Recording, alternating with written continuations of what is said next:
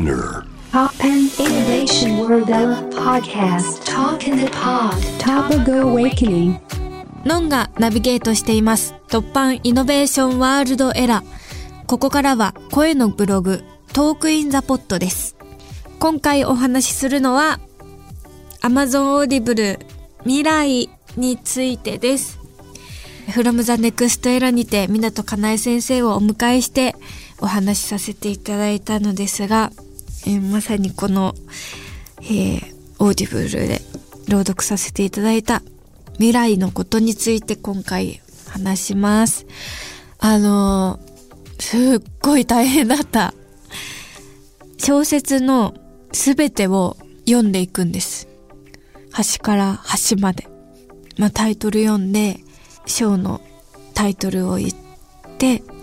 作家の方のお名前、朗読の出版社とか っていう感じで物語に入っていくんですけど、これね、小説を全部読み切るってめちゃくちゃ大変だなって、やる前から分かってたんだけど、やった後もね、もう全部エネルギー持ってかれたってくらい、抜け殻みたいになっちゃって、すごい作業でしたよ。で、未来という作品は、えー、港かなえ先生のミステリーになるんですけど、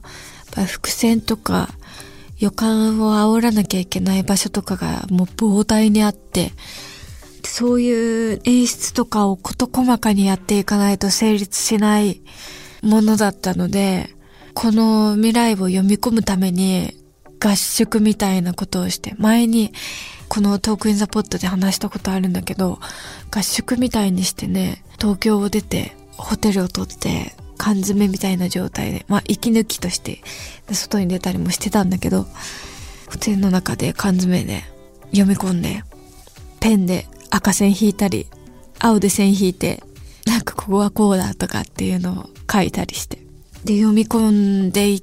てから臨みました。もうめちゃくちゃ気合入ってますね。朗読って本当に大変なんだよ。セリフだけっていうか、まあセリフとか行間だけを解釈すればいいんじゃなくて、全部読んじゃうからね。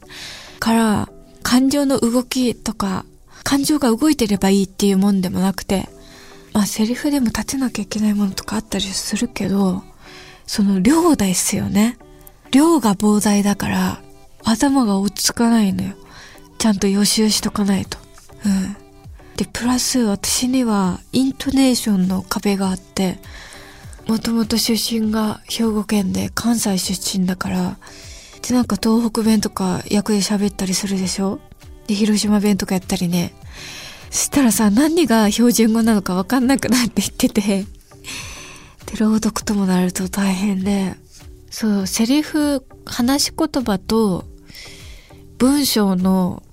言葉とかだとまたなんかイントネーションがわかんなくなってこんがらがっちゃうんだよね。そういうのも、イントネーションも一緒にチェックしていってさ、よくやったよ とか言って、 Audible の中にはたくさん、ナレーターの方もいれば、役者の方ももちろんたくさん読んでいて、湊かなえ先生の告白なんかはね、橋本愛ちゃんが読んでたりするんですけど、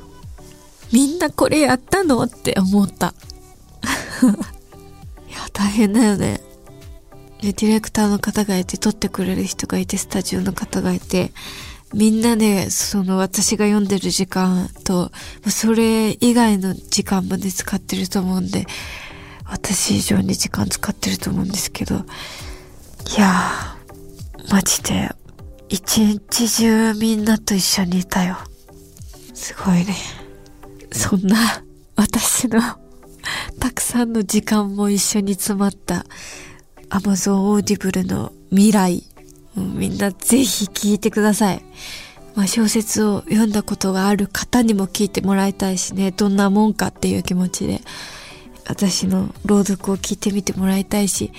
まだ未来を読んだことない人にも、ね、原作を読んでからでも、朗読からでも入って、この作品に触れてほしいなって思います。本当に作品というか、全ての人に知ってほしいことが、この作品の中で描かれているので、使命感を持って臨んだ朗読でした。みんなに届け